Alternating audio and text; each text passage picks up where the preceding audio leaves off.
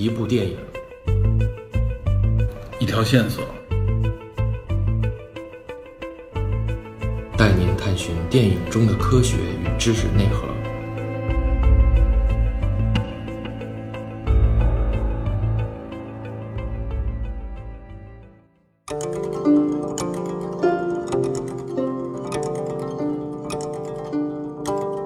啊，Hello，大家好，我是 Peter，欢迎收听本期的电影侦探。呃，我是 Metal DP。这个今天节目开始之前啊，我们先感谢一下喜马拉雅。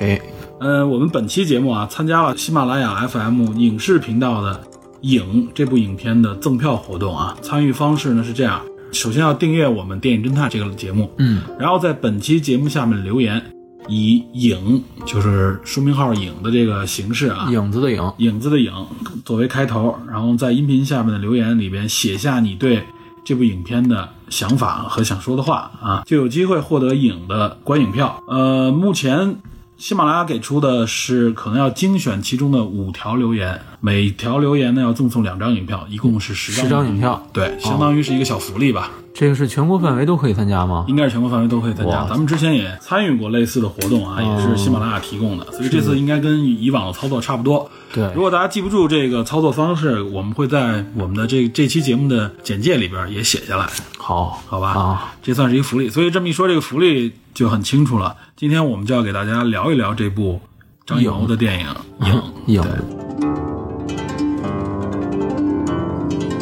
呃，说起这个电影，其实我最早听是从你那儿听的，那应该是今年年初了，去年年底，今年年初，是我记得是咱们俩要录那个二零一八年的对新片的预新，片的预览的时候，那一期你跟我说了一下，说有这么一个影片啊，是张艺谋拍的，然后有一些朋友在做这方面的事儿，所以提了几句啊。当时咱们还没太在意，对，因为当时他们等于做这件事情宣发力度不是太大，嗯，因为那家公司受到影响，对吧？因为资金的原因，好像确实挺早的时候，媒体上就有报道，张艺谋今年会有这么一部影片。对但是也就是前一段时间九月份开始才开始密集的报道，对，宣传力度没那么大，不像以前啊，因为毕竟号称外号叫国师张艺谋 是吧？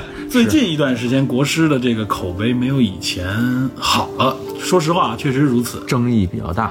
对吧？尤其是从拍了张艺谋的上一部影片是什么来，我都忘了，黄金甲应该不是吧？长城，对长城，我觉得上一部影片是可以说口碑是比较差的。对说实话啊，受到了影响，所以很多观众呢受长城这部电影的影响呢，嗯，相对来说对张艺谋导演的这个电影呢，没有像以前那么的关注了。呃，时代发展嘛，嗯，然后他的风格一直贯穿下来，对这种比较漂亮的讲究视觉啊，讲讲讲究意境的这种对感觉。对，而且它的那个分镜儿还有那个镜头感的结构特别好，嗯对色彩也非常浓烈。对但是随着越来越多的电影各种商业被大家片形式出现，被大家接受，他的这种风格可能说一成不变，就有一些审美疲劳，再加上一些片子的质量不够好，尤其是我觉得《长城》这部影片，是因为大家觉得就是凑大牌明星啊，哎，情节上面可能是大家抨击的比较厉害的一点，对。然后再加上有一些这个特殊受关注的影艺演员，对吧？受到挺大影响。鲜肉派。对，不光是鲜肉了，啊，还有还有这个战神派的，谁呀、宇宙无敌的这个什么，号称原来真正的漫威的队长是吧？能够对抗灭霸的人是吧？大甜甜吗？对，哇塞，啊，这都是玩笑啊。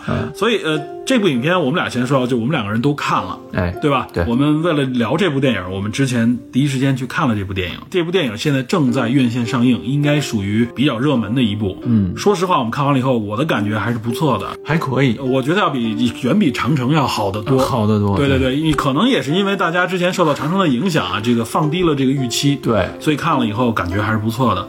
我觉得这个感觉不错，无论说从效果上到表演上，其实我觉得都有可圈可点的地方。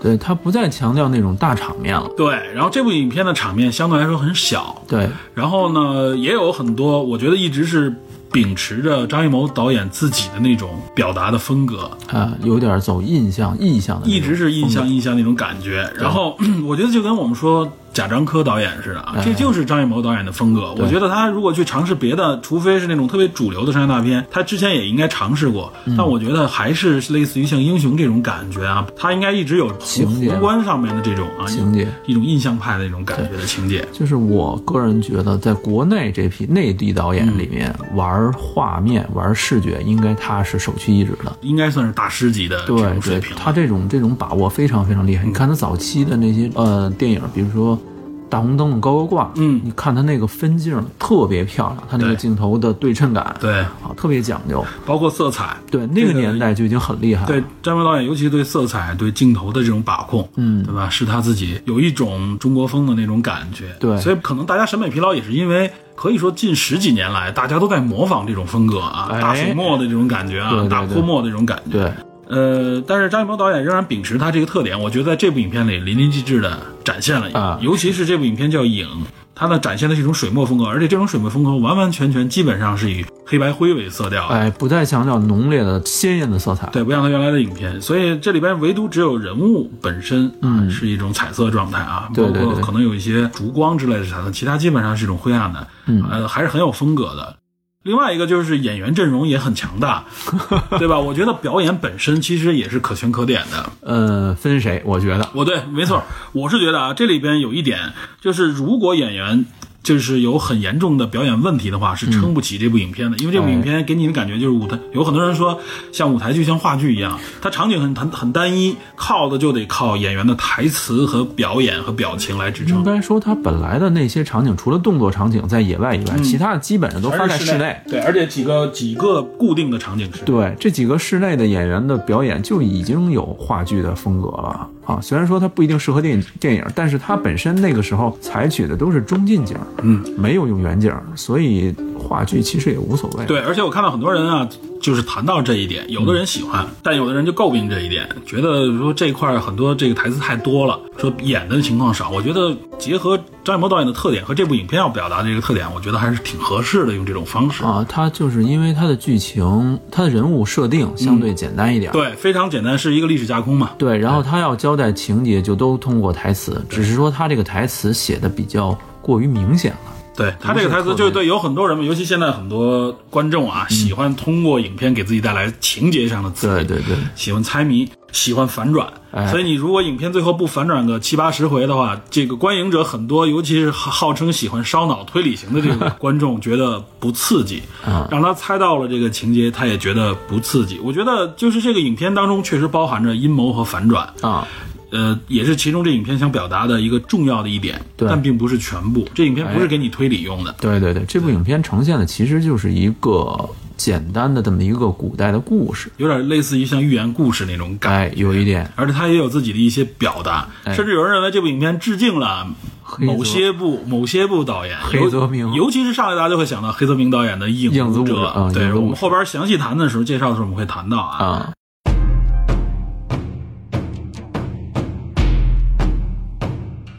然后刚才不是说到演员嘛，这个主演咱们得说一下，邓超跟孙孙俪俪夫妻啊两个人，对吧？邓超一人分饰两角，哎，一个是子瑜，一个是靖州，靖州啊，对这个按照这个架空的设定，其实就是周瑜。没错，按照这个架空设定啊，这就是一个三国大背景。我估计可能有点阅历的观众都应该能看出来，能猜出来。但是可能也有一些观众对这块不了解的话，呃，我觉得这块我们还是介绍一下，有利于观看这部影片啊，对吧这？部就是以将三国的架空历史为背景对，这部这部电影的原著小说叫《荆州杀》，嗯三国荆州杀》。这是这个小说世界我还真不太了解。这个小说的原著作者叫朱苏进，嗯嗯是一个军旅作家。啊，这个军旅作家特别逗啊，写小说写什么射天狼，嗯都是这种比较大的设定。然后他参与编剧的时候，参与过《康熙王朝》，然后参与参还是质量还是不错。对，然后参与过这个《我的兄弟叫顺溜》啊，然后还有就是啊，让赞飞好像他也参与了。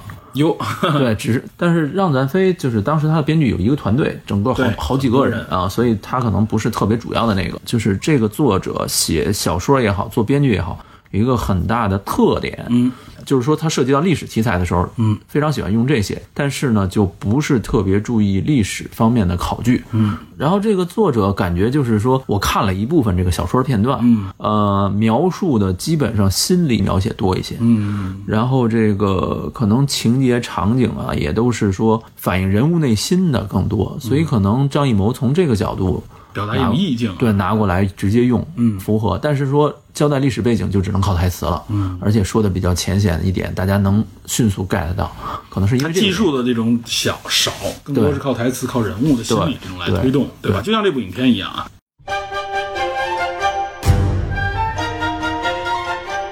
这个三国历史背景，咱们多多少少说一下啊。哎这应该说的就是东吴的周瑜，对对，魏蜀吴里边的吴国的对这个水军大都督，都督对哦周瑜。然后这里边应该还出现了吴王郑恺。对，郑恺演这个人叫沛良，片中的沛国的主公其实就是孙权，的主公就是孙孙权而且他有一个妹妹，哎，就是孙尚香。对，孙尚香应该在小说，至少在《三国演义》小说里说的也是尚武，对，哎对一个很外露的一个泼辣的女性。这里边找的是一个目前比较主流的一个话题女性，流量小姑娘啊，对，叫什么小童来着？关晓彤。对，关晓彤呃，最主要的身份还是秦书大师关学宗的孙女，啊，这个是这我觉得是正根儿来的，人家是世家也算是。世家，而且是演艺世家，在这个北京演艺圈据说非常有面儿啊。对对所。以小小童也是直接就上了，是吧？我的，但是这个年龄应该是比较这个那什么里面要调低了一点，嗯啊，对，反正无论从形象和那什么上啊，就相对来说就比较现代一些，哎对感觉就是符合现代那种欣赏的。一开始给我感觉有他是一个跳戏的点，就容易、哎容易跳出。呃，就是演技尚在打磨吧。对，演技尚在打磨，不能说很烂啊，他没有那种怎么说呢，标准的电视剧的那那几个固定表情。但是 无论从从他的这个把握上，还包括这个装束上啊，有一点点让人跳的感觉。对对对，然后，但是我觉得吴王的这个呃，这是沛王的这个表现啊，表演，因为全程他应该也是一个重要的角色之一，对对对他的这个表演的台词功力还是不错的表现的。呃，郑恺怎么说？毕竟科班出身对，但是我个人觉得郑恺演的稍微有一点用力。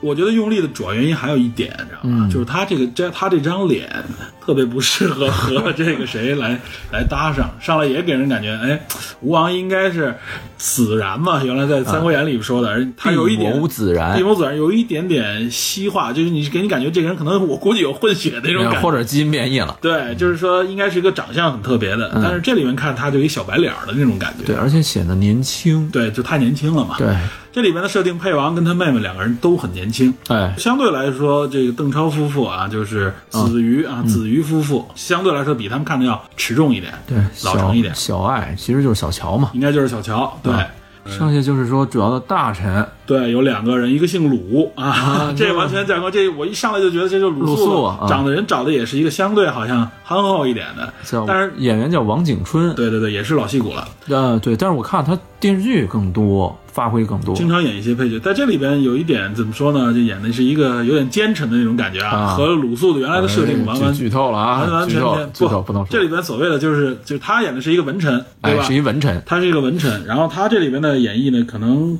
跟鲁肃的这个出入还是非常大的。对对他应该是脱离角色比较大的一个人。对他这个就是设定更改更多。对，另外沛国这边还有一个应该相当于是子瑜的手下了，也是一员大将。武将，他这里叫田什么来着？田战，田战，这个应该对应是谁呢？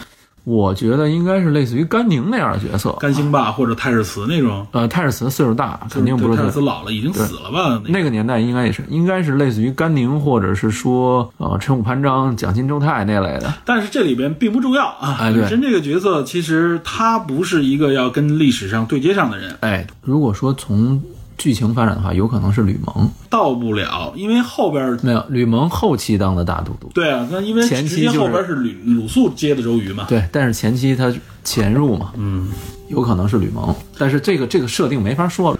其他的角色就都是群演的感觉了，在沛国这一边。对，沛国这边就没了。其他角色都是群演，然后然后我们子瑜这边要说一下啊，因为影片上来也就给大家介绍了，为什么说邓超一人分饰两角呢？嗯，子瑜说的是都督啊，但是实际上他是有一个带伤有病的这么一个藏在暗室里边的一个啊，这是子瑜都督本人。但是在外面，这个大家都认为是子瑜都督的这个人，实际上是这个靖州，对，相当于是子瑜都督他们家在在子瑜八岁的时候从外边啊找的一个容貌的一个孩子，对容貌相似，极其相似的人。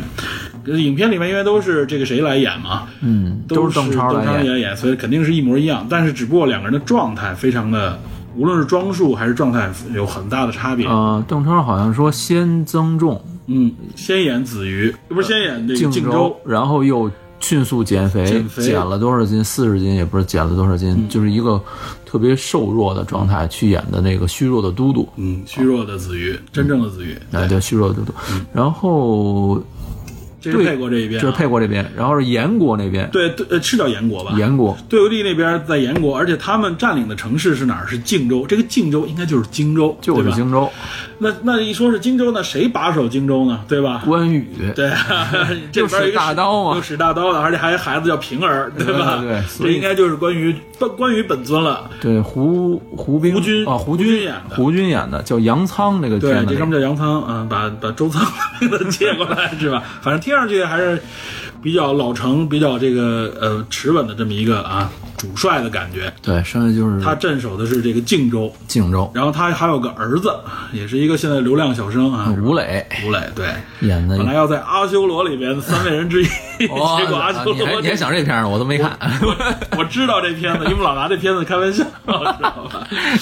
然后是等于是关平，应该就是关平了啊是他儿子嘛。嗯，这里边是等于是对立国的两个，应该是就是对吕国唯一出现的两个，就是大家一带入三国，就是说白了，东吴和蜀国、蜀汉，拿拿荆州，关于荆，州这段，哎对争夺荆州。然后全篇色彩，咱们这不是刚才说了吗？就全是灰暗的那种感觉啊，一直是阴雨连绵。对，但是他没有把那个做的特别阴暗，他把亮调的还亮度是够的，对，然后只不过就是一直有雨，然后这里边主要其实所有的场景，尤其是前半程，基本都在沛国这一边，哎，就是皇宫是一个重要场景，然后就是密室密室这个是重要场景，也就是子瑜的都都督府，对。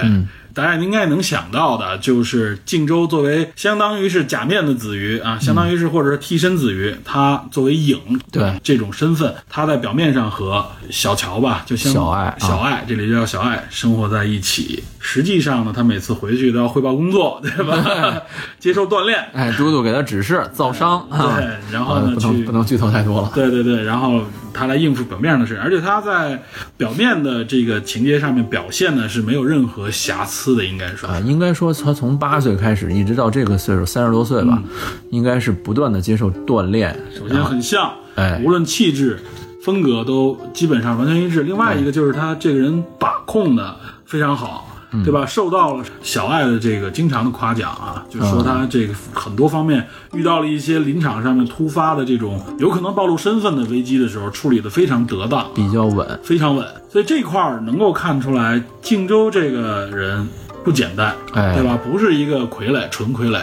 对他跟那些其他的简单冒名顶替不说话的影子是不一样的。对他等于说是几乎是可以完全替代了这个子瑜的基本上表面上的所有的这个活动。哎，对，这就是影片的一个设定，在三国背景上，我们刚才也给大家关联了这么一个设定啊。因为我们这次要推荐这部影片，我们会聊一聊这部影片后面引申出来的很多话题，所以对于影片自己的这个剧情，我们不多说不能。多说，一带而过。因为这里面影片里面也制造悬念，也是一个怎么说呢？在一个水写意水墨的这个背景下呢，嗯，充满着阴谋啊，这个可以说角力，对包括各种各样的心理的这种展现啊，这种彼。此之间的这种就是不止一对儿矛盾，对，不止一对儿矛盾的啊，各种各样的矛盾叠加的。其实大家容易也忽略其中某几条线啊，哎仔细看还是很有意思的一个，还是一个可以看看的对，这影片全程看我一点没走神儿，对吧？哦除了就是有可能有一些有关爱情啊表达的时候，我觉得那个可看可不看，大概也明白的时候，可能低头看了一眼手机。其他时候基本上全程我是没有任何说，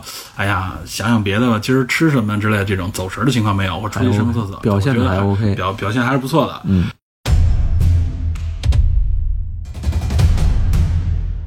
呃，大概情节我们刚才说了，就是在这样一个背景下面啊，实际上是靖州表演的这个子瑜啊，他接受了一个跟、呃杨仓的一个相当于是一个对决的挑战吧，单挑吧。单挑。对他，因为之前交代他之前可能被杨仓在一次对决当中砍伤，对，然后这个时候他等于说是 OK，我跟杨仓我要单挑，然后呢就说笃定的，如果三回合你杀不了我，如果他赢了的话，就就就是说你把荆州让给我，对，对吧？嗯，如果他输了的话，就是 OK，荆州我们我们再也不让了。哎，对，就相当于是一个人通过一个比武的方式做了一个外交的军事方面的一个协定，应该是把单刀赴会拿过来用了。呃，反过来反过来一下，对。首先知道这么一个矛盾，那么从沛国的君主这一边啊，他是反对的，他对这件事情非常的有意见。对这个东吴的主公吧，东吴主公表现出来就是说他很气愤，而且他觉得这事儿怎么能你就这么轻易的说了算呢？对吧？而且他一直秉承的这个政策，跟群臣们说的也是，谁也不许提去攻打荆州这件事情，谁说斩立决。对，意思就是说，我们好不容易跟人家求和，然后创造出这么一个稳定状态啊，我不希望打破，对吧？因为他也是忌惮对方的这个武力能力，因为这里边这个杨仓应该确实是是属于一个武力值很强，武力值很强，应该是属于至尊的那种感觉，而且他的手下这个兵将也是非常强悍啊。嗯，说白了，要进犯沛国的话，沛国未必能招架得住。嗯，等于是在这样一个状态下，他和子瑜呢就有了一个战略上的矛盾。对。这个战略上矛盾导致了在沛国内部本身从政策执行上面啊，从王这一边到都督这一边，实际上是两种思路，两个想法。但是这个背后其实还有其他故事。对，这背后实际藏着非常大的各自的想法和阴谋。哎，我们可以就说，可以说是阴谋也好，或者说是策略也好，对吧？但是我们不能多说。对，但这里边实际上我们刚才也说了，因为替身靖州的这个原因，他其实原来小时候就生长在。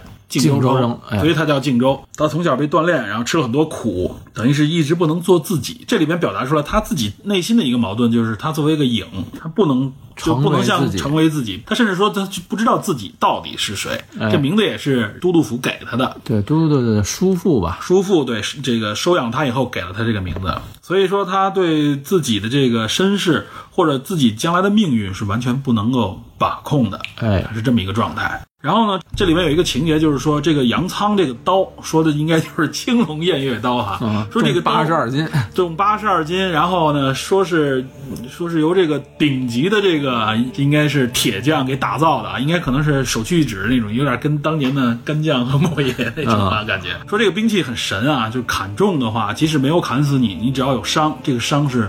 永远好不了，治不好的，治不好。这个刀带毒啊，呃，感觉好像是占了毒似的。但是应该按说，应该关羽不会是这样。反正那意思就是说，毒属性。对，这个这个估计可能有辐射。这个 这个金属里边，我估计啊，如果咱们要真解云铁，没错。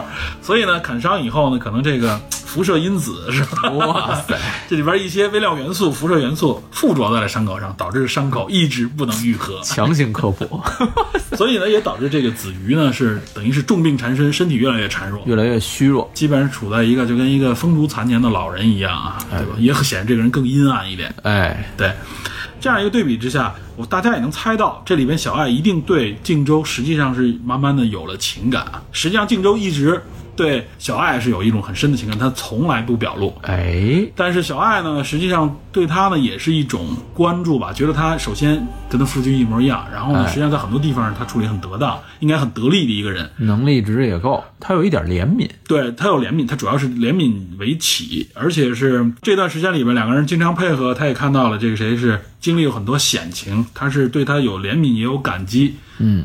呃，每一次这个靖州对他又非常敬重啊，每天夜里睡觉的时候铺好床了，然后靖州一人 哎拿个小蜡烛，没人的时候上过道的时候睡，连被子都没有，哎，对，然后所以。也是很尊重嫂嫂的，对吧？但是啊，行了行了，对，不多说，就大家也能猜到啊，这个情感可能也会燃烧起来。对，这也是一条情感上面一条线啊。另外，咱们刚才说，为什么这个角色里边还有那么一个都督的手下，就是这个咱们说有可能是吕蒙，吕蒙就是王千源演的，王王千源扮演的这个田战，田战啊，咱刚才忘说了，就是田战这个角色，因为王千源扮演，大家觉得这肯定也是一个。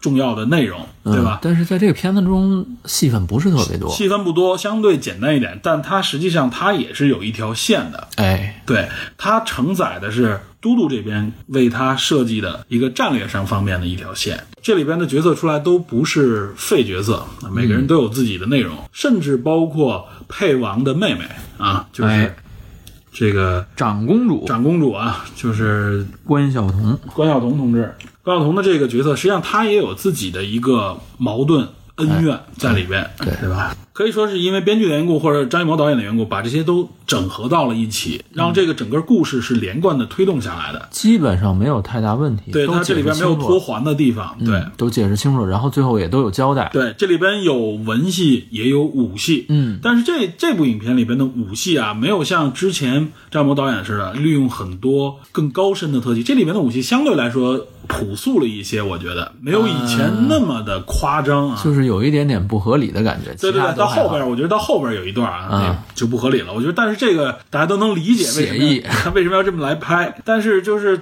总体上感觉呢，虽然也有慢大量的慢镜头出现，但不像原来那种啊，就是非常。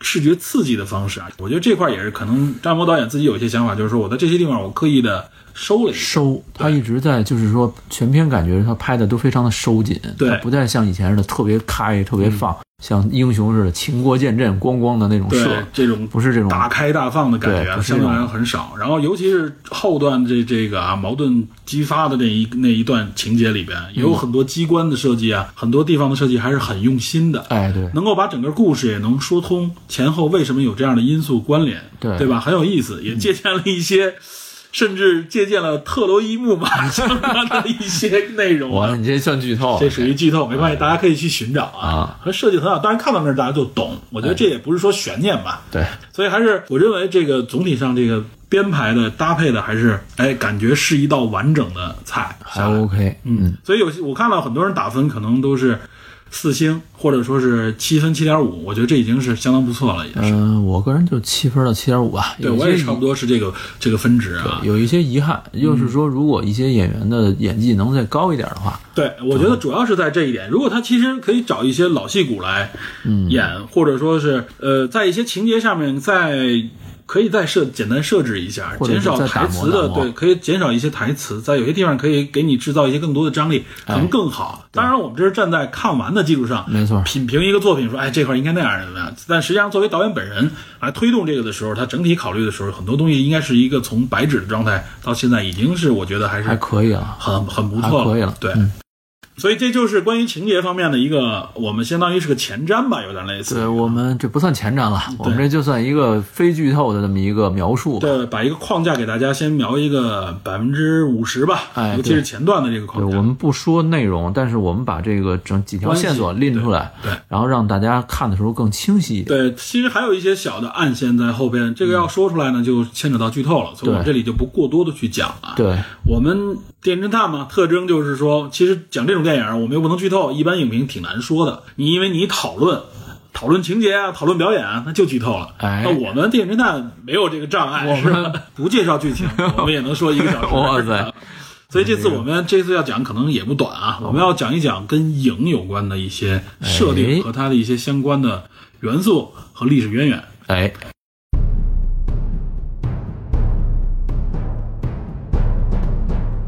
我我看到有已经有一些怎么说媒体也好，大家开始都关注到这一点了。嗯可能包括之前的宣发也把这个作为一个点，就是有关影这个设定是从哪里来的？对，这所谓的这个影就是一个替身嘛，就相当于是个我们可以理解为替身啊、傀儡啊。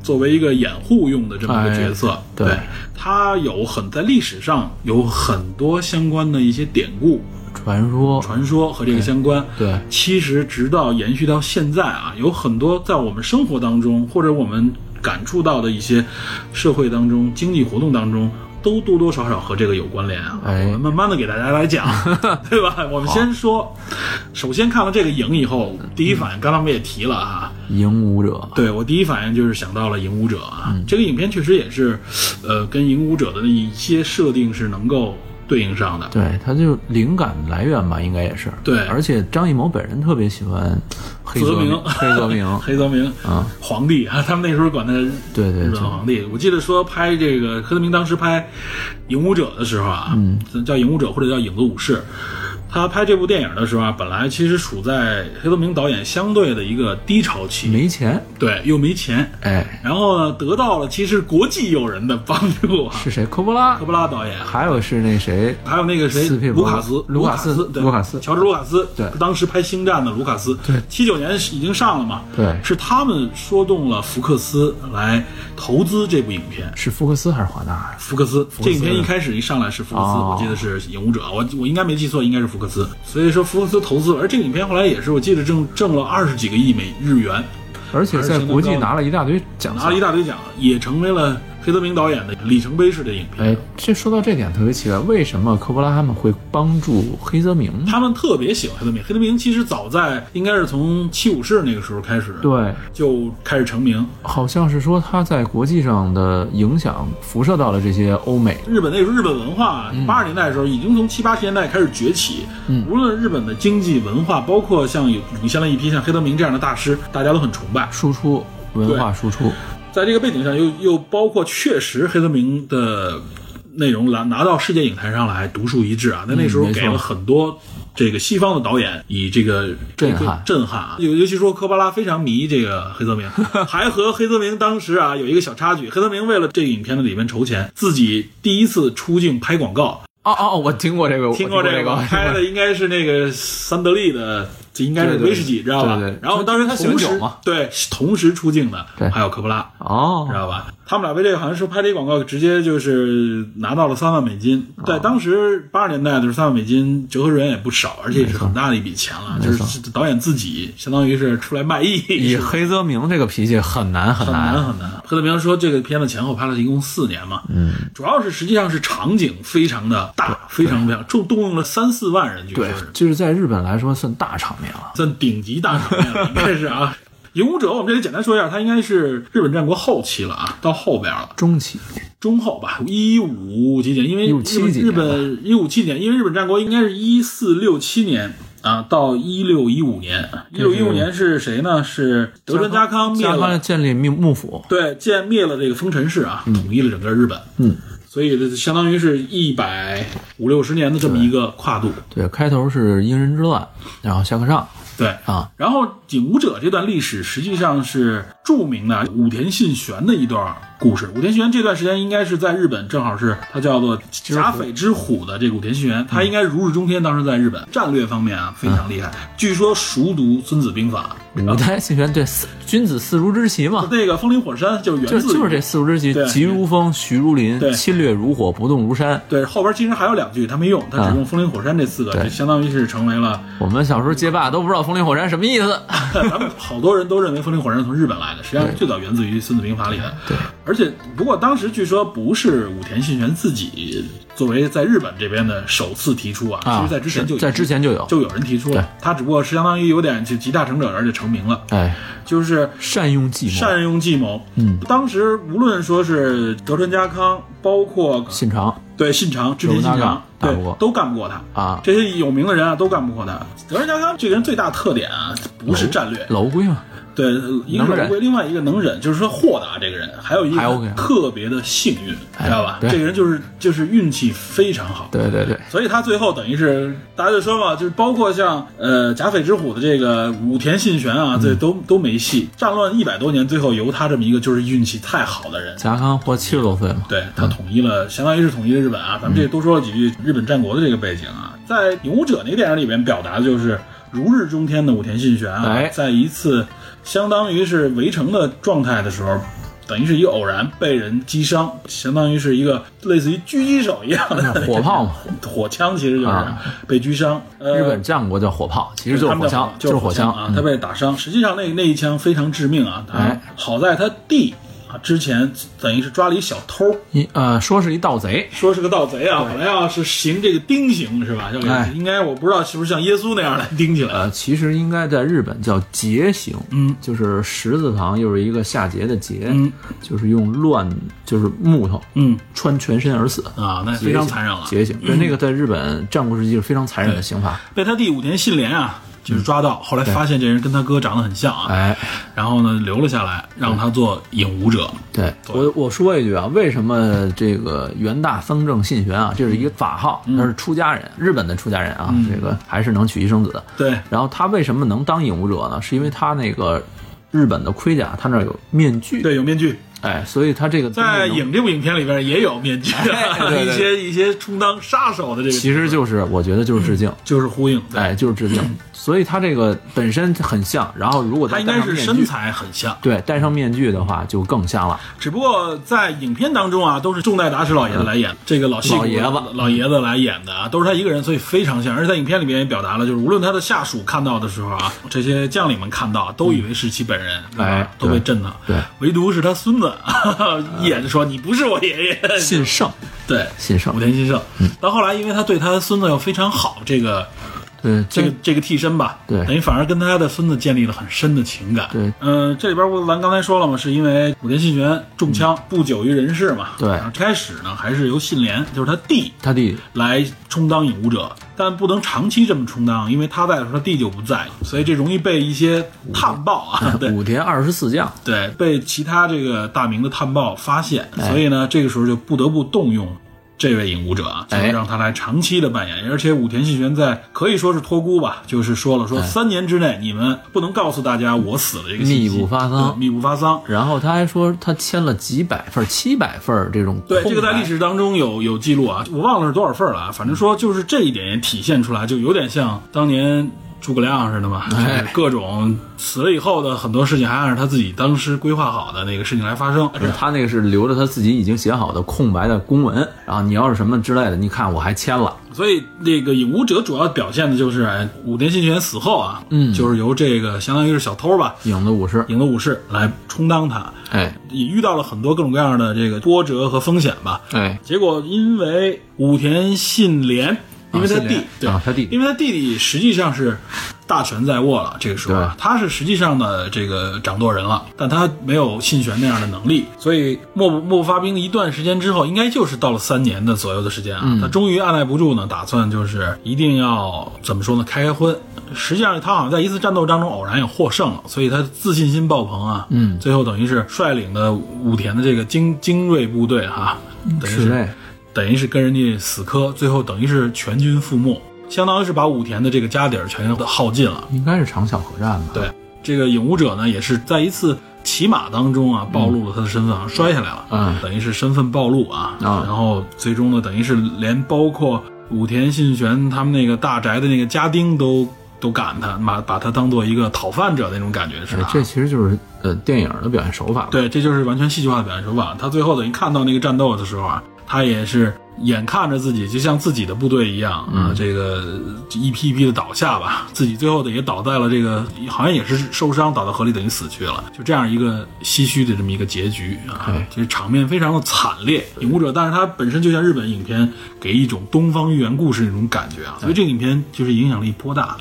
对这个，反正怎么说，就是介绍了一种东方式的这种层级结构和文化、啊、文化。对对文化，这里边介绍一些文化，包括这种啊影的文化啊，说白了就是这种替身文化。实际上，在战国时代有很多哎，特别著名的这个替身，并不仅仅只是一个武田信玄，对吧？咱先说刚才说的被揍出屎的德川家康，嗯，德川家康也有，也有影武者，而且他这个像信玄这个，咱说历史上啊，嗯信玄死时五十三岁，嗯，信玄死的死因很有可能是喝酒引发的并发症啊，啊，一个是信玄高血压，对，呃，或者脑溢血，嗯一个是信玄，一个是上杉谦信嗯，啊。咱这顺便插一句啊，喝酒这个东西大家还是要小心一点，尽量不要喝。前一阵子《柳叶刀》这个杂志说了一句啊，嗯这个人体合理的摄入酒精的含量是多少呢？嗯，零。对你这个酒精本身就是一类致癌物嘛，对，所以大家喝酒这个事情还是要小心，包括前一阵子少喝，能不喝就不喝。哎，然后这个他死前说的这个密不发丧，在历史当中呢，其实没有起到多大用处。十几天之后，像这个上人谦信啊，然后这个织田信长啊这类的大名，其实就都知道了。嗯啊，这个影武者肯定是有，但是他的影武者是谁呢？嗯，第一是他弟弟信廉，他弟弟充当过一段时间。对，还有的就是学神美雪，学神美雪是他的那五天四将，四天四天王之一。嗯，也是他表弟，啊，也是亲戚。哎，就因为他就像你说的，他们实际上穿着盔甲，戴着面具啊，哎大家更多的时候就是远处一看，OK，身形差不多，大家觉得 OK，战在战场上也好，或者在行军的过程当中看到，哎，主帅在，对。起到稳定军心。一是说他长得有可能相似，二是说他离他近，知道他的行为坐卧，对。哎是什么样子，能模仿出来。行。事风格，对，还有一个叫小笠原原雨斋，这个人好像说是一个易容大师。嗯。在在这些这几个人物都是传说中是他的野史的。影武者，影武者。因为日本战国历史像这个，呃，非常丰富的各种传说。对，因为应该是信玄他们家应该是《假阳军记》嗯这部自传式的那种，由他们的君臣写的。嗯，然后家康的影武者，据说是确有其人，一个是叫山冈道阿弥，嗯还有一个就是著名的忍者服部半藏。嗯，服部半藏这个我听说过，对，非常有名的一个日本忍者。忍者啊，但是据说服部半藏这个名字不是人名儿，它是一个称号和称谓，是一个世袭的那么一个名字。嗯据说德川家康在一六零零年关原之战的时候，嗯，啊，民间传说其实他死了，阴谋论啊，阴谋论代替他的就是服部半藏，然后服部半藏从幕后走到台前，建立了幕府，最后统一日本。这我确实看到过类似，好像看类似的漫画说这对，这个应该是就是怎么讲？演绎。演绎，对不是正史对，啊。其中有一个特别著名的，我听说过的啊，真田七影武，哎对吧？据说是七个，真田幸村身边的七个，那七个都挺有名儿，那名字一一听啊，对吧？好多漫画里边都有。就跟真田十勇士似的，但是这个应该有一定原型吧？我估计。那个那些人名字大家一看啊，好多的这种动漫里边哈、都有过，尤尤其是忍者的这类的？反正这是日本战国里边的啊，经常用到。他们说白了，这些替身就是为了战术上的使用。啊哎，一般是迷惑大家啊，以为这个是领导人，或者说是这个大名在了，嗯，或者是有的时候像七英武他们就是啊，冲入敌阵当中啊，从不同地方，每个人都举着大道旗，每个都充当的是这个真田氏啊，最后大家迷惑啊，被被冲乱啊对，这是一种战术。这个张艺谋这部影的电影当中啊，也有类似的情节，哎，对吧？好，那我们不剧透，我不详细讲。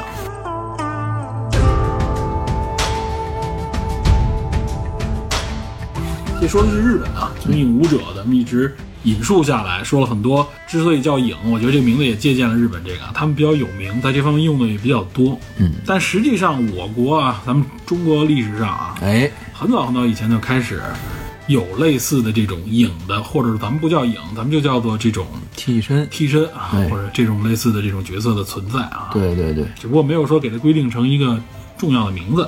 对。最早是从什么时候开始？我我听说的是春秋时期，嗯，春秋时期那应该是两千多年以前了，应该。，对，就是公元前了。嗯齐襄公，齐襄公有一个，呃，遭遇手下造反吧，嗯手下好像叫公孙无用，带一帮人闯进宫中。嗯齐襄公当时有一个侍臣叫孟阳，嗯这个当时两个人换了衣服，孟阳躺在床上替他死。但是呢，这个公孙无用也不是简单人物，乱刀砍死以后，发现这个死者不是齐襄公，因为他太年轻了，嗯，他只是换了衣服嘛，容貌并不相似。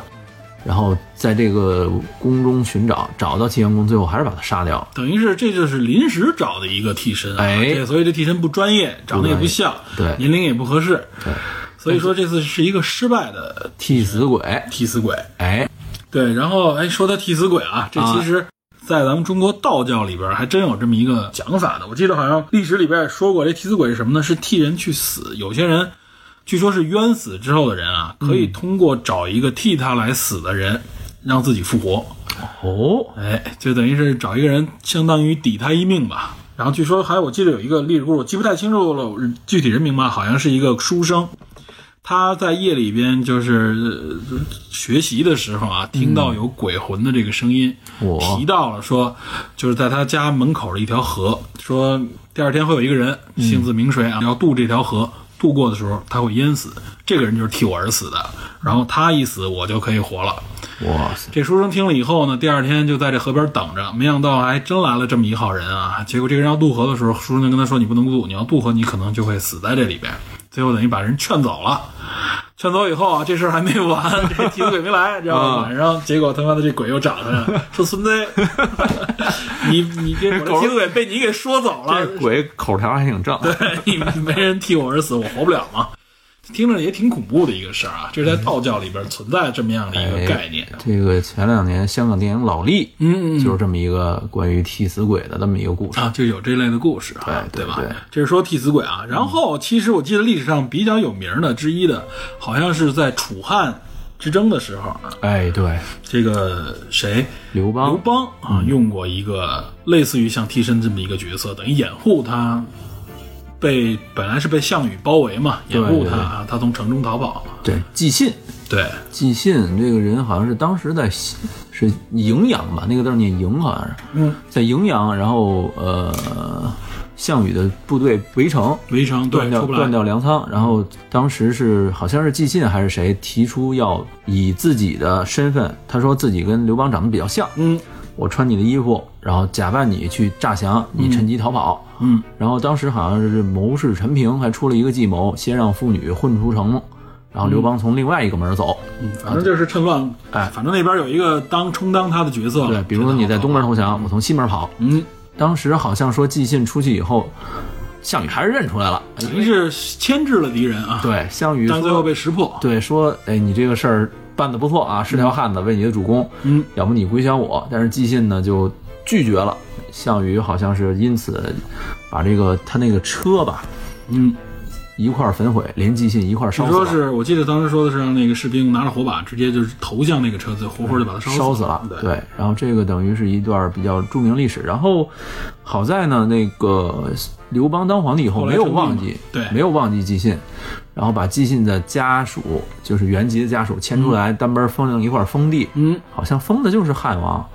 然后在各个城郭建立这种庙宇嗯。啊，就是咱们现在说的城隍庙，嗯，哎，等于城隍老。城隍庙其实来是这个是吧？我还挺爱吃城隍庙小吃的，上海城隍庙小吃我觉得挺好。呃，城隍庙老爷等于就是寄信是原型。啊，是应该是为了守城嘛，对，应该这样，为了救救主，也是保一方平安嘛，保这个城市百姓平安嘛。对，嗯，所以他等于是当了这个城隍老爷嘛，就行对，了。城隍老爷，哎，然后这是刘邦啊，中间我记得三国也有一段历史啊，咱们先哎按下不表啊。哦，这个因为跟后边有一个相关的关联，嗯，咱们往下说。其实我记得中国历史当中啊，类似于替身啊或者替死的这种情况挺多的。非常多，对，这里边我们不一一列举啊，但你听说过，其实有一种叫做呃替僧的这么个概念。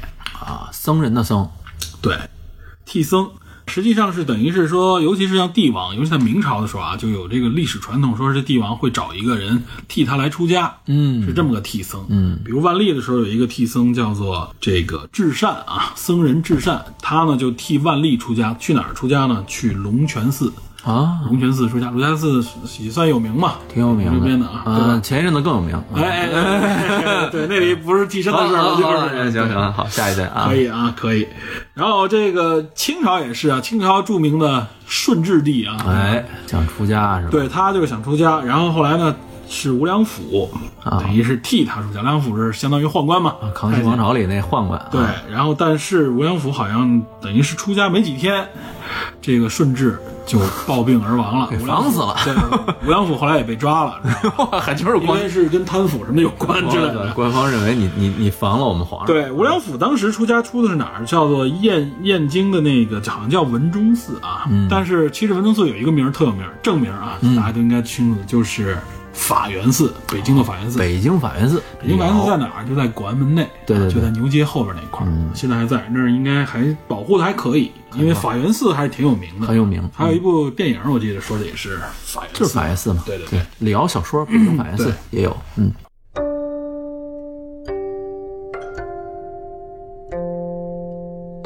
然后咱们这说的是这历史上的这些替身替僧啊，嗯。刚才不是说三国那个，咱们先按下不表嘛，嗯，咱们这儿说一下啊，三国其实应该我我觉得大家在历史方面啊了解的这个替身的这个事情啊，应该更多，可能大家不能直接想到替身啊，嗯，但是实际上是就是一个替身的故事，啊说的是谁呢？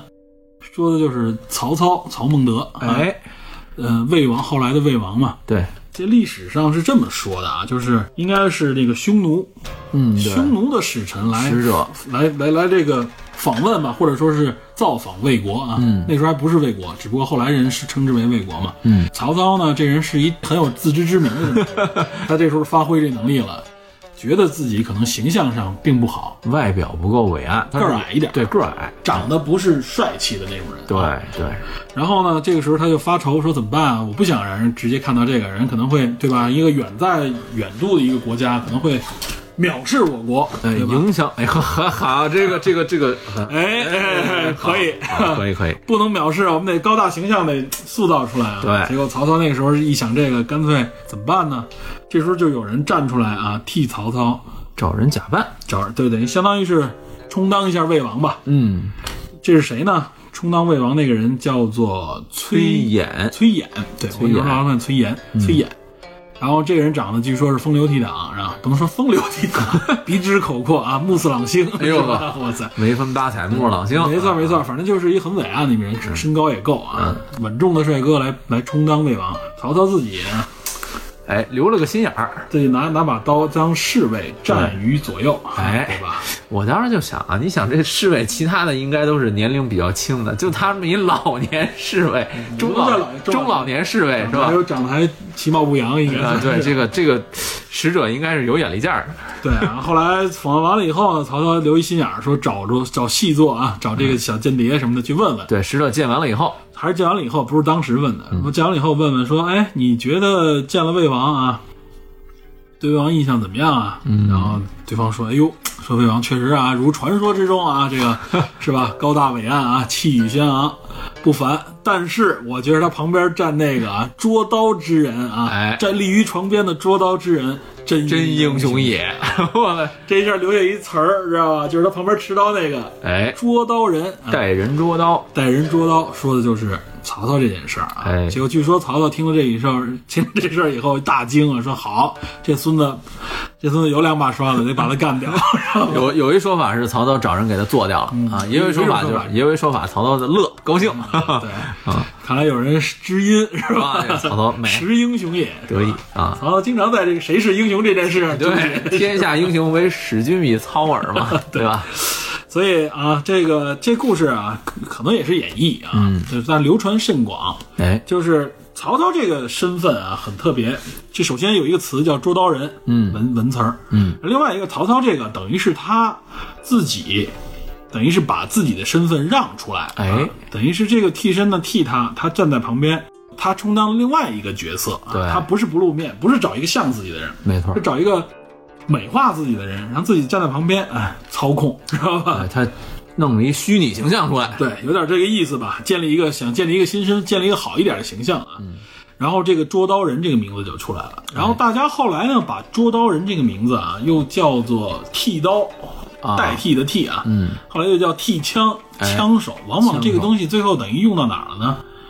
用到了文艺圈里边。哎，对，这个文字圈儿，文字圈里、文艺圈里边经常用这个“捉刀人”这个词，指的是什么呢？指的就是枪手替枪的概念，哎，对吧？是他创作的，这个比较有名的啊，皇帝啊，比如说清朝里边啊，高士奇和扎扎慎行，扎慎行应该是海宁扎家，就是金庸他们祖上啊，文人世家啊，对对记录他是诗人啊，嗯据说他曾经是康熙的捉刀人，哦怎么讲呢？就是替康熙可能写写诗，有些留下来的所谓帝王诗，嗯康熙写的，实际上可能是他们来写的。哦，知道吧？这叫这是一个著名的捉刀人。然后他康熙他孙子，那个乾隆啊、嗯也有。沈德潜也是个当时的一个算是一个官员，也是个诗人啊。他曾经是乾隆的主刀人啊。哎，说到这儿想起严嵩对啊，大大奸臣严嵩本来就是嘉靖是吧？对嘉嘉靖靖嘉靖的万历他爷爷嘛。御笔吧，算是对。啊，其实你这么一说啊，就很多帝王那个时候啊，过去嗯，相当于就是代笔吧，对。写一些表啊，或者说是写一些文昭告天下的时候，往往其实都是啊身边人代笔。比如说祭祀的文章，对。哎，需要文采华美的那种，对，这时候呢，就是皇帝呢，啊，是纠结在这些事情上也不太合适，哎，就找一些文采好，专门有些人人为他来写啊。其实皇帝身边有一些御用文人吧，相当于是，或者说是一些文采好的大臣，做就做这件事情。嗯，而且这件事情延续到现在啊，捉刀人替笔、替枪、枪手一直在啊。比如说现在我们知道的很多。名人啊，名人无论是作家、艺术家，身边都有这样的人啊，这都而且是公开的，不说是秘密吧，就甚至就是公开的事情啊，嗯，事实。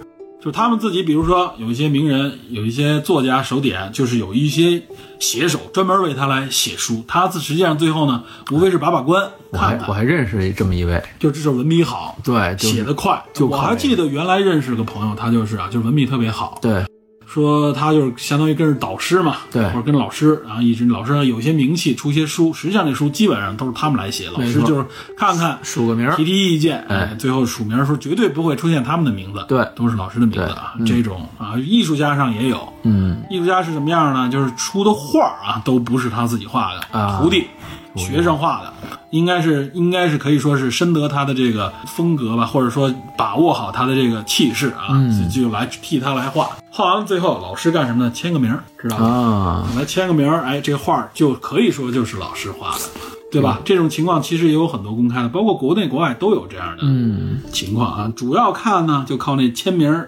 和那个印章，对印章，哎，对，就靠那个，他这个章是他的就可以，大家认就认为这个东西就是他的，能代表他的艺术价值，对吧？他自己能盖章，也证明他自己认可。对，就是他认可了。其实有的时候说白了是自己懒了，或者说没有那个精力去做，对他画不过来。对，这个时候枪手捉刀人就起到这么个作用。这个呢，我们能看到啊，他没有在生命上或者说付出极大的代价，哎，但是他的能力，他的名誉等于是被。替代了，他享受不到这个名誉啊，除非有些记录能够记录下来，不然的话，我相信有很多默默无闻的这些枪手、写手，藏于这个或者说是无人知晓啊。有一部电影就叫《影子写手》，哎，对，谁主演的是伊万麦克格雷迪和那个谁皮尔斯布鲁斯南，皮尔斯布鲁斯南演的是英国首相啊，啊，相当于是给他写传记的一个作家，突然突然这个意外死亡啊，有阴谋，然后呢，等于是后来呢，出版商和这个办公室这一方啊，首相办公室这一方找来了一个人，就是伊万麦格雷迪，他充当的，他原来一直就是一个影子写手，就是文笔好，但是没有名气，等于让他来写完这部自传啊，但他仍然是影子写手，而且报酬非常的高啊，又是给一个政治明星写，所以这个很挣钱嘛，所以他答应下来。结果这里边藏着一个非常大的阴谋啊，这个。故事呢，实际上不是影围绕在这个影子写手如何成为影子写手、写作、写文章这个，而是他在写文章的过程当中发现了阴谋，情节非常复杂啊，充满着阴谋的这么一个故事，有悬疑，有反转，有悬疑啊，是一个这样的一个影片啊，大家有感兴趣可以去看看，应该是零七还是零零八年的左右的片子。咱们说影子写手啊，捉刀人。剃刀剃枪，枪手。哎，说到枪手，哎，天台枪手，没错，有部影泰国影片，泰国影片，没错，这影片应该是去年啊，去年底，非常的国内流行了一把，国际上也挺有名。据说这影片国内上映了是吧？对对对，就创造了一七年以来的泰国票房记录啊，不错，那个片子可以。对对对，非常好，节奏也好，然后嗯，视野也好，视野不错，嗯，而且泰国影片嘛，大家可能更熟悉泰国的广告，通过这广告也能看得出来啊。泰国的这个导演们，还是具备一定功力的啊，哎，挺细腻的，非常细腻。对，就是不能吵架，泰国人，泰国人吵架这听不出来，嗯，完全猜不出来，可能脾气也比较温和，对，可能跟气候有关。哦啊，好，这个是说的是枪手啊，这个咱们这个说到枪手，走到文艺圈嘛，这个就是实际上这些人啊，都是充当的是一个。等于是把自己的能力贡献出来，哎，替别人，他并不是长得像别人啊，而是说能力贡献出来，或者说他的文风文笔符合当事人的这个需求，就是代替他行使或者是运用某种能力。来创作，或者说来完成某些作品，或者说是某些文字内容啊，甚至代考。是代考，哎，这个东西在现在啊，在咱们国家应该是每年都能发现。在无论是什么，比如说，甚至连高考里边啊，有包括是研究生的一些考试，甚至有一些面试里边，都有人去成为枪手。这个无论是代考，对面试那可能长得有点像啊，代考或者甚至来代面啊，代面那估计就是长得有点像，反正老师也不认识你，哎，就果断。最后终于是曝光出来，这些人呢，如果曝光出来呢，其实要承担法律责任，肯定的。捉刀人啊，也是一种替身的方式啊，它只是文字或者文艺创作的这种替身。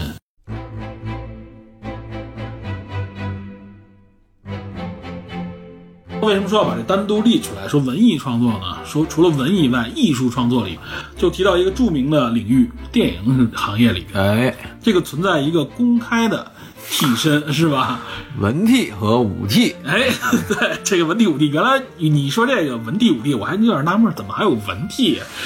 难道是替着背台词吗？嗯，实际上文替指的不是这个。大家知道最简单就是裸替嘛。嗯，你管裸替叫叫文替，我觉得其实裸替属于文替和武替之间。哦，它它等于贡献的是身材嘛，身身形。身形，对，他讲究意境嘛，其他的文替，比如说写字儿、手模，手模，对，没错，手模这用的不错。然后，哎，写替着写字儿，中国的影片里边经常有写字书写，哎。实际上，哎，这皇帝正写呢，哎。实际上，哎，这时候替身演员一看这手有点不太一样啊，写字儿写的真棒啊。对，大家都看字儿了，不看手了，对，影这里边也有哈啊，对，也有相关情节吧，应该也是手替。我觉得应该是手替。然后另外还有比如像弹琴是吧？哎，弹琴一般演，奏这个时候都是不过这部电影里好像是本人吧？本人不是吧？啊，也是也影是影里边这个，我觉得他那动作像，但是能弹出这种调来呢，我觉得不是他，哦肯定就是配音了的，知道吧？啊，有可能有可能是配音了的。琴瑟但是动作是他自己来啊，但是你像有些弹琴的时候，就是给主角一镜头，哎，然后给手部一个特写，对远处呢就给一背影。实际上据说啊，就是真的是演员在那儿瞎弹，要不然有可能他不笑场也挺牛的，我觉得。演员的基本素质不能笑场。不能笑场，不像这个他人的生活，就《麒麟风暴》里边那个，人家是自己练了自己练练练了好几周嘛，对啊，就弹那么几十秒，对。然后这说的是文替，嗯，武替就很有名了，哎，这是咱中国观众最熟悉的了。武替说的就是替身演员，主要指的就是武武打演员，武打啊，动作啊动作你看国外就是追车也好，这种枪战啊，尤其是骑摩托啊，爆炸，爆炸、跃起之类的这种啊，中枪甚至都是有的都是替身演员来。嗯，比如说我记得比较著名镜头就是阿诺施瓦辛格的这个《终结者二》里边，啊他在那个干的河床河道里边骑摩托啊对那个是单手拿枪啊，实际上有一个镜头能看出来，那个人整个面相上能看出来，那应该不是阿诺，嗯，那是替身演员啊。这个这个影片的很多花絮里也介绍过，对，凡是涉及到大一点的动作场面，危险的容容易发生危险的对，请替身应该是一个行业规则了，必须要请，因为也是怕这个角色受危险，而且保险公司也不允许啊。这些明星都是大保险，而且明星受伤会拍摄时间延期，影响拍摄，影响影片，对吧？而且影片的档期要调整，然后它的所有东西都会受影响实际。上，他也创造了一种职业嘛，对吧？也是创造职业。对那么这说的是西方电影，说咱国内，嗯，这就有名了。哎这武替真的是啊，武打替身，这个是国内一个非常影视行业里边非常重要的一个行业。对对，现在非常有名啊，有袁家班啊、程家班之类的，这些哎都是替身出来的。嗯全是舞狮嘛，龙龙虎舞狮他们尤。其是港片啊，哎港台片，早期的港片有一大堆的这种舞狮，包括港澳台、日韩，甚至像这种欧美的，有韩国的有有有，替身演员啊，一直是很长一段时间，这个一直在活跃于港片的这个替身当中。早期的你一定看过一部电影，嗯，《鹰爪铁布衫》哎，我这这我 是吧？铁布衫暴露年龄了啊！啊，这个非常老字号。对，《鹰爪铁布衫》那个主主角好像就是韩国人，黄正利，黄正利演反角的那个，被捏的那个，黄正利，有还有那个继父图呢，是吧？最后当时蒙太奇一把用一个鸡蛋，嗯两个鸡蛋 啊，两个鸡蛋，对啪，是吧？黄正利，他本人也是韩国人。然后这个早期的，因为韩国的一些动作演员的腿功特别好，嗯所以他们来跆拳道嘛，对跆拳道，所以他们来这个扮演一些腿功特别好的这个角色，角色，比如说谭道良，嗯，特别有名。确实他腿上功夫漂亮啊，出来的东西干净利索啊，舒展。有一个叫唐龙的，嗯唐龙他演的是谁呢？他演的那个《死亡游戏哦，死亡游戏里提，我记得死亡游戏里边那个谁也给李小龙替过身嘛，就是袁小干瘦干》瘦啊，袁华。袁华，对，在之前好几部的李小龙的影片当中，他都给李小龙替身。早期是那个什么，呃，《精武门》，《嗯精武门》里边有几个翻身的动作是袁华做的，七小福的原话。嗯，然后在《死亡游戏》里，那个如果没记错的话，那个演员叫唐龙，应该是一艺名，嗯就是从韩国请过来的。嗯，他在里边演那个早期廖龙，你看他经常有一些中远景戴着墨镜打斗的动作，那个那个就是他。哎，哎，对，剩下还有一部分半部嘛，嗯剩下半部是廖龙本人自己。对对对。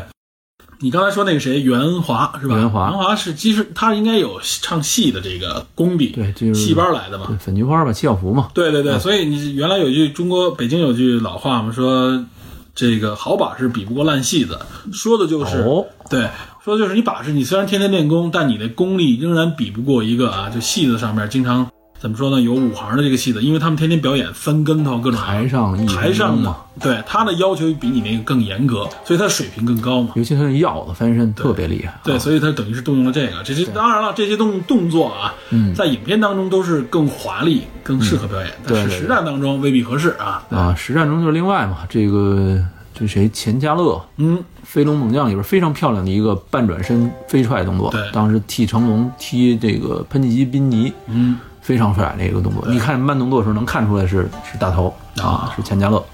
啊，后来这些都有名了，这些。对，这些演员就是从幕后逐渐走到台前，还有像比如说替身演员里边有日本演员，日本演员应该是也算很有名的，对。吧？除了韩国以外，还有日本，也有一些国外的一些角色。对，。比如苍天宝昭嗯，啊，这个传越文夫，传越文夫对，在《精武英雄》里边啊，经典对打，经典对打，他早期经常演一些日韩系的那种打手啊，对忍者啊、或者说是坏人啊、反派啊哎，那他那角色其实我不知道是因为看习惯了还是怎么样，我觉得这个角色看着很有戏。他演过很多片子里边啊，哎，正的反的角色都演过。对，这日本的啊，这说白了还有一些替身演员，后来现在走到一线来，嗯。比如说李连杰的御用替身，啊，熊欣欣，对，李连咱们大家熟熟悉熊欣欣，我觉得最有名的就是《狮王争霸》里边的鬼脚七，对，《狮王争霸》里边立下来的几个经典角色之一啊，鬼脚七这个绝对是最经典的，啊甚至名头可以和呃黄飞鸿齐齐名了，都已经，嗯。他是这个影片当中的一个特别重要的一个角色。对，在第一部黄飞鸿最后结尾大战的时候，就是熊欣欣本人替的李连杰。对。李连杰当时好像腿受伤了，对，所以你从这点也能看出来，一方面他是可以防备主角，嗯，一是有伤也好，或者不方便表演；另外一些危险动作，哎，他们来，包括甚至他们的在专业动作上面，可能比主角来的更专业一些。没错，对，所以邢欣欣后来慢慢慢慢就走到了前台来，而且他都不一定都只演动作片了，是吧？满汉全席是吧金？玉满堂里面对，啊里边的这个非常逗啊，啊反派那表演的非常好啊，表情、动作、神态，我觉得这哥们儿一看也是很有戏那种感觉。戏路非常宽啊，对，这是可以说是修成正果吧，算是现在有很多就原来的武替，慢慢慢慢的现在站到了一线上来，哎成为了明星啊。因为确实有的武替的外形条件也非常好，对。对吧？甄子丹说，当时他演《精武门》的时候，嗯，就是电视剧版的《精武门》的时候，然后就是说，所有香港动作演员几乎都找他来开工了，因为需要人特别多嘛。对，啊，一些动作场面。然后他说，这些场面很多人都已经是，哎，怎么又下一个镜头又出现？上一个镜头不是死了吗？于是他就寻找了一些新面孔，嗯包括这个日本的那个古环建制吧，还是古横建制，嗯，那个人。后来这个人自己发展出来了，然后在在日本自己指导了这个《浪客剑心》三部曲，哎，对，动作导演当剑心至少动作场面上被大家啊，非常非常称道的非常华丽。对就是他，他等于从这边吸收了很多。包括欧美也有这样的啊，就是等于在香港最一那个动作片最发达那段时间啊，他们相当于是一种学习和取经，对，然后呢，结合了自己这边的一些特点发扬，这可以说是算是五行动作表演里面的一个开花结果吧，相当于。对，输出了。对，没错，咱们这是文化输出一个，这是真正的文化输出，对对这是自然输出出去的，对，因为。我相信武侠片这应该算是中国形象当中的一个啊，李小龙啊、成龙啊之类的这些，他们本身也是动动作演员出身嘛。对，对，这说的就是替身演员，哎，替身演员，也是替身的一种，他等于是面对危险，对。替演员替这个重要角色面对危险，但是慢慢慢慢，他成为一种职业，哎，不像原来，比如说演员的自我修养，那个周星驰那部影片当中啊，嗯，当时里边不就说嘛，做替身演员，当时说说你中枪以后你别那么多动作行不行？你太强就戏了。死就行了。对，然后说你行，我叫我找一个教你一下，直接把成龙叫了，中一枪，咵这就飞出去了。然后你看，这才叫替身嘛。当时就对替身有了一一段吐槽，或者说是一段这怎么说呢？实际上是为替身演员他那个都是来代言。不仅仅是替身了，就是龙套。龙套，龙套。龙套也其实就是就是他们不贡献面孔，没有人记住他们的面孔，他们就记记住他们需要的动作，鸽子或者头。对。鸽子屁股 对。在这儿着着。对对对，实际上他慢慢从原来不被重视啊，甚至可以说只是领个盒饭就哎完了的这种角色，慢慢慢慢走向前台，嗯，他们变得重要。包括你像比如说漫威系列，对吧？哎？是，每一个英雄，我记得他们发过照片在推特上面，就是、嗯每个明星都有自己的和自己的天演员的一个合影在场景当中啊。没错没错。我们能看到他们无论从装束到相貌、身材，都和这个演员有几分有点似。相似。对，哎他们一看就是专门自己的替身了，已经算哎，是。对，唯独好像绿巨人没有替身，绿巨人本身就是替身，是 吧？布鲁斯班纳的动画替身，对动画替身了。嗯然后我知道像那个谁，巨石强森，啊，哎，他实际上也有替身，而且我上次看了一篇文章里介绍，他替身是谁呢？是他的一个好像是是自己的一个表弟，还是哦是个亲戚，身材和他非常相仿，就是因为他成名以后呢，就对他也很崇拜啊，也锻炼块儿各方面啊也都很像啊，就是容貌不长得不太像，因为强森确实很有特点。还行啊。但是就是身材练的跟他基本上是一致的，所以在很多动作场景里边是他来。这你能看到啊，就是替身演员的这个重要性，嗯，已经大大比以前重要了。实际上，就是因为他确实付出了很多的这个辛辛苦吧辛，苦危险，总比以前那些完全无名无姓，甚至连收益都没有的人要强很多要。好很多。但是也说明，就是明星永远也需要替身，可以说是替身走到现在啊，替身这个角色算是做的最怎么说呢？是最正当、最体面的一个最体面的一个，真正的可以告诉大家是替身的一个行业。正常情况下，这个替身是都是不能公开的，对吧？永远是一个，永远只能当影子，永远是不能够被人所知的。哎，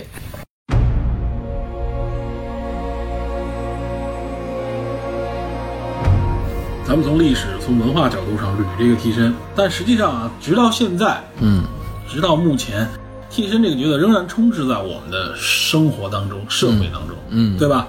而且起到了很多非常隐秘的啊，甚至重大的这个效用。比如说，在经济领域里边，嗯，就是类似于像替身、类似像影的这种存在啊，也一直都有，而且越来越厉害了。哦，比如说有一个名字啊，从零七年开始被提出，咱们上次说大空头的时候，实际上就从那个年代开始，叫做影子银行。啊，听说过这个听说过吧？尤其是国内啊，从一零年之后，国内的媒体里边，金融领域开始不断的来提，也是一零年建立的这个概念。零七年最早的时候是保罗麦卡利嗯提出的这种概念，就是泛指杠杆化的这种非银行投资的渠道、工具、一些组织和结构。这是国际上通称影子银行的，做的是什么呢？主要是加杠杆化的一种非银行的这种搞的这种投资，就是跟国外的影子银行相关的啊，都是一些加了杠杆的一些证券化的产品。咱们之前的节目里也提过啊，等于是为一种金融创新或者是为一种新的金融需求提供的服务和产品。嗯但是它为什么叫影子银行呢？就是这个东西它处在一个相对来说缺乏监管的灰色地带，微妙，对，非常微妙。所以这里边就造成了，就是它有好的一面，就是金融创新；有坏的一面，就是金融危机。中它起到了一个不可回避的一个作用，或者说是一个怎么说责任吧。说到中国的影子银行啊，这就跟国外其实有挺大区别了。国外那些你们能看到是金融机构，是一些基金，是成立的一些这样的组织，它干的也都是一些投资方面的事情啊。国内的影子银行其实往往都具备一个规律，而且国内的银行的建立者也比较特别，往往都是由银行这边发起的。哦，国内这边的银行是主要从事的是贷款业务，啊是国内银行做的最重要的一件事情。影子银行干什么呢？实际上就是干银行不能够直接贷款的一些项目，有点不能说干脏活吧，就算是干这种干危险的活，或者说不被见不得同意的。光的。对，法律上不允不直接允许的，因为为什么啊？就是这些影子银行贷款给什么样的需求呢？就是比如说一些地方的地方债，啊，地方政府举的这种地方债啊，它往往用到哪儿？房地产，对吧？有的一些地方的项目上面啊，不银行不给直接贷款的，不好贷的。包括一些落后产能，我们一直说去产能嘛，很多僵尸企业，很多大型的这种，甚至一些粗放式。粗放型的，哎，这钢铁啊，什么建材、能源之类的啊，银行也不给你贷，说你这个目前属于去产能的一部分，嗯，但他们有很大的资金需求，怎么办呢？哎，影子银行。上影子银行负责了这方面的事情，就等于是他建立了不受中央银行体系所监管的，因为央行对银行来说，银行的贷款它都是有一个什么存款保证金啊，啊，有资金方面，甚至有这个贷款保险这方面的兜底，对吧？一旦发生问题的时候，它起码有一个保障在里面。嗯但这些影子银行是没有的。一监管不够，另外一个保护不够，所以它也处在一个很危险。但是有需求对中国的这个这个影子银行，就是银行自己可以说就是银行自己创造出来的一个啊，自己的一个替身，哎，来干一些自己不能直接做的业务，表外业务，然后不能放到表内的表外业务。这事儿挺厉害啊。对，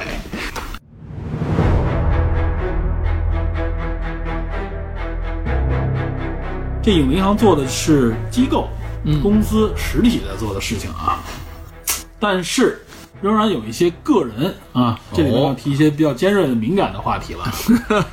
真正的有，也有一些个人在在金融领域、在经济领域里边充当影子、充当替身。嗯，这里边有一个从台湾那边流传过来的一个名词啊，这个名词说起来很有意思，名词叫做白手套。啊？听说过。对吧？白手套大家听过，尤其最近啊，有一些新闻里面报道过白手套，嗯但大家很多人不太明白。其实，在什么艺术拍卖领域也有白手套，但跟这个意思不太一样。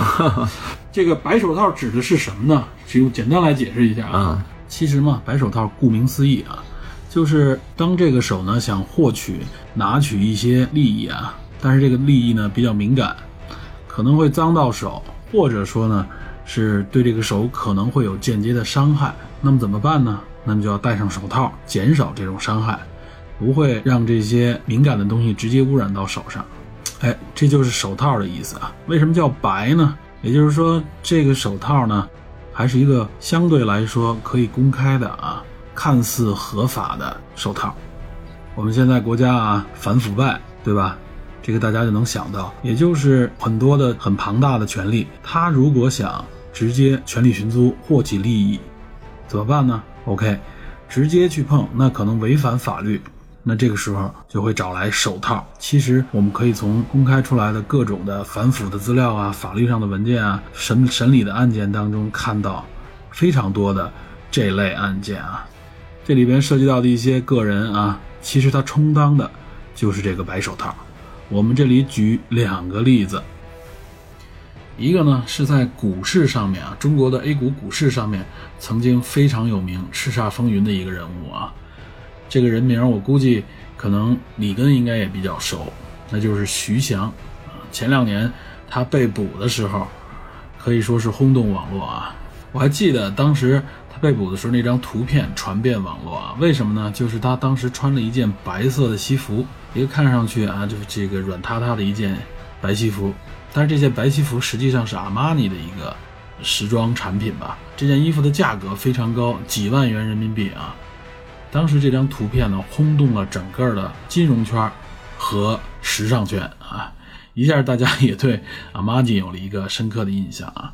徐翔被捕之前啊，可以说在业界、在金融圈里边，在很多股民心目当中，他被奉为一个股神啊，是一个非常神秘的人物。而且他的私募基金啊，可以说是大赚特赚啊，经常和大家的操作相反啊。但是他往往他的这个操作呢，都有点神来之笔的感觉啊，都可以赚取大量的这个资金，所以很多人都非常羡慕他啊，认为他是一个股神。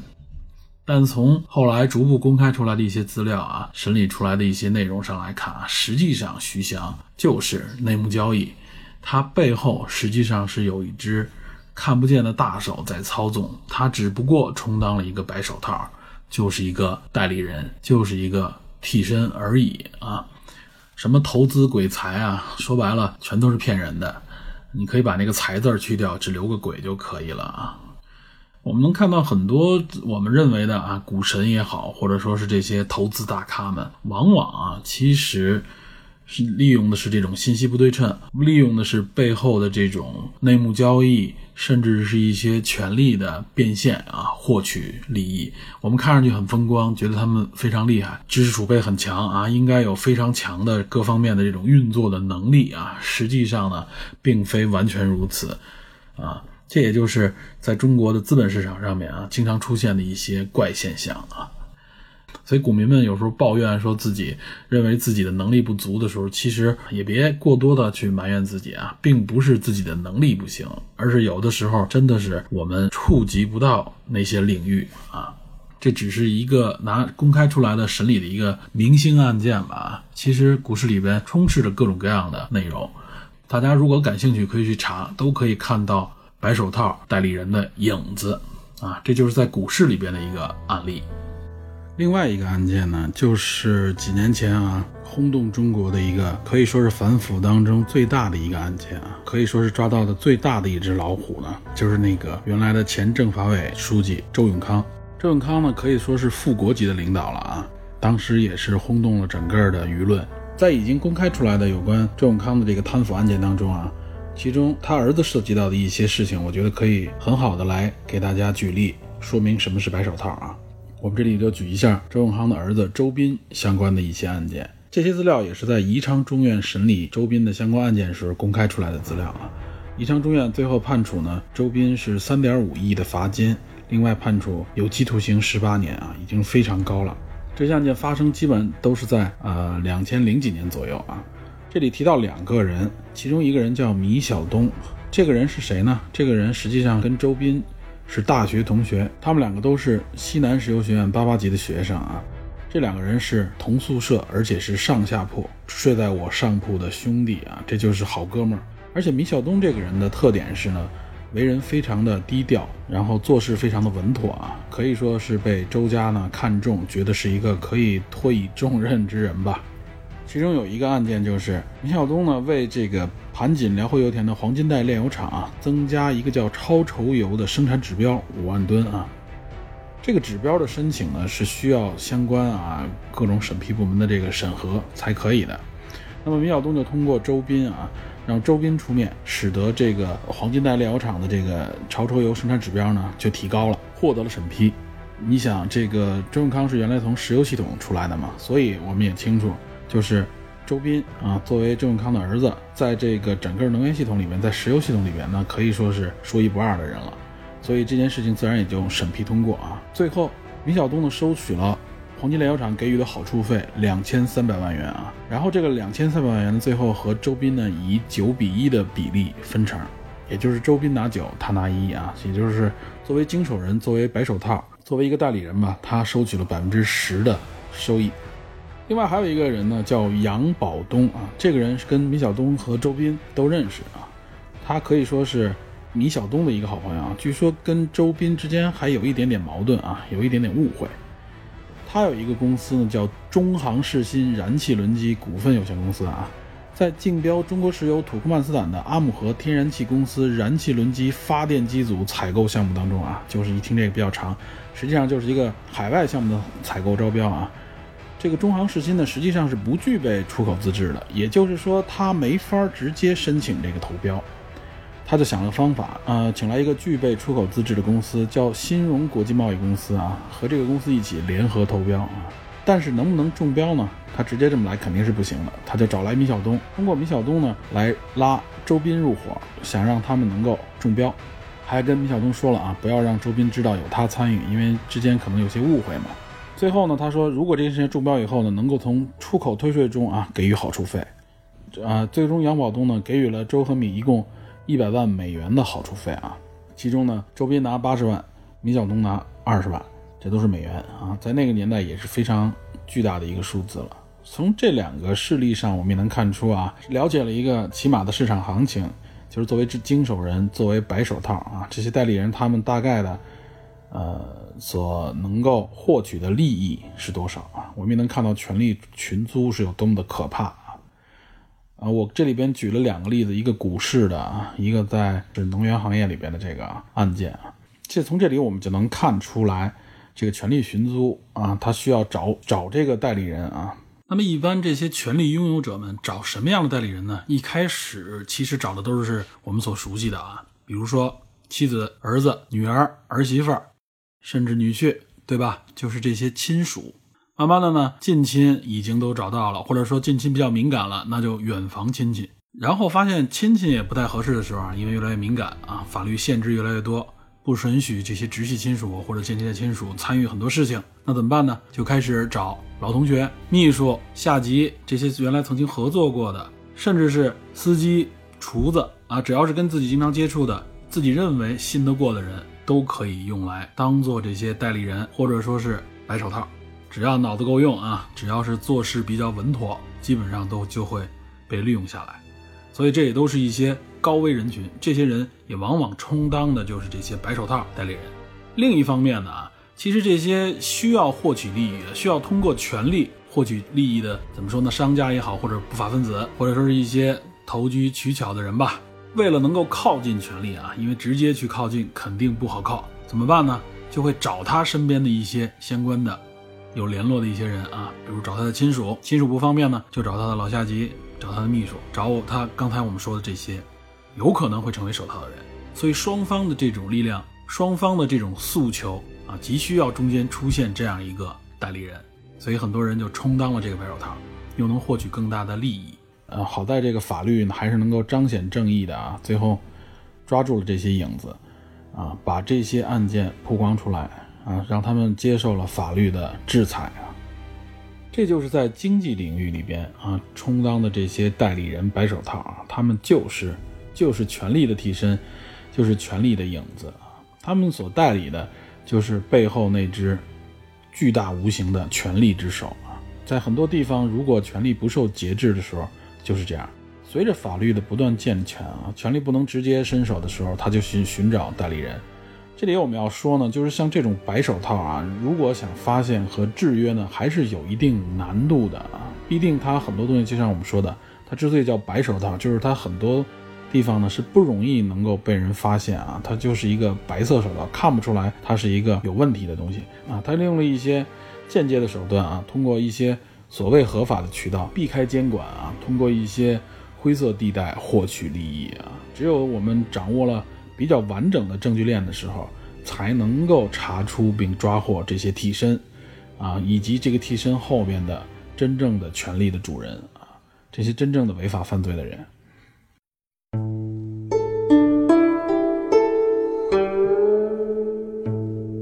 我们说张艺谋导演的这部影片啊，从表面上看，我们可以理解为就是一个。表现权谋的一个故事啊，我们可以理解为就像一个寓言故事一样，它实际上可以使我们产生更多联想，可以让我们连接到很多和现实生活当中息息相关的事情啊。也就是说，我们生长在这个当今的社会当中啊，从古代至今啊，我们其实是一直无法啊脱离影子的影响啊，这个影子一直充斥在我们的生活的各个领域里边来啊，比如我们现在的。网络生活吧，我们每个人都离不开手机，离不开互联网。我们在社交媒体上啊，在各种各样的网络环境当中，我们发言，我们娱乐啊，我们社交，实际上有的时候也摆脱不了影子这个概念啊。我们是在网上面塑造了各种各样的替身，这种替身的目的是什么呢？实际上就是强化自己的某一方面的形象，或者说是遮蔽自己某一方面的自己不愿意展示给人的特征。有些时候，我们可能啊，为了避免不必要的这种敏感啊，我们特意的来掩饰自己的身份，所以我们需要一些所谓的马甲这种身份来代替我们直接的身份来进行发言。另外，在社交媒体之下，很多人愿意把自己的形象进行加工，然后再展示在网络上面，这也是一种替身啊，将自己真实的一面掩藏起来啊。这些影子，这些替身所代理的是什么呢？是代理我们的。形象，对吧？也就是我们的形象需要更强化、更美化的时候，我们就利用这些手段来代替自己啊。渐渐的，就像我们之前呃要说的这个未来学大会一样啊，渐渐的，我们的形象就被这些形象所代理。慢慢的，可能我们真实的形象就完完全全的被隐藏起来啊。尤其我们现在的一些社交，很多人都已经减少了线线下的社交，增加了线上的社交，更多的时候展示给大家的就是线上的形象。以后也许我们。呃，越来越多的这些代理形象代表了我们自己啊，那么我们真实的自己反而慢慢慢慢的被掩盖，被大家所遗忘。某一些生活领域或者场合里边啊，那个虚拟的形象或者说是我们加工过的形象，可能更代表自己啊。然而真实的自己对大家来说却反而是一个陌生的，甚至是不会认为这就是你的一个形象。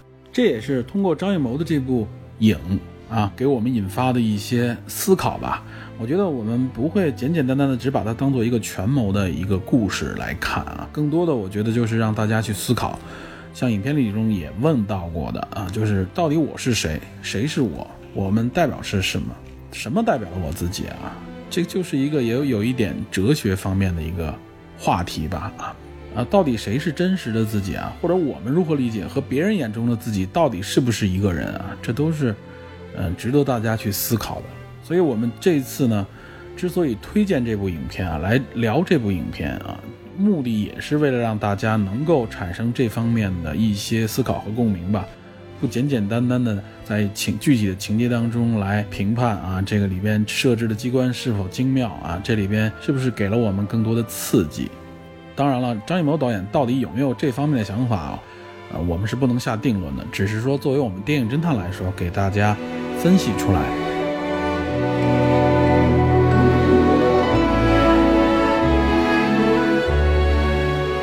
嗯，最后要说的是什么呢？就是因为其实。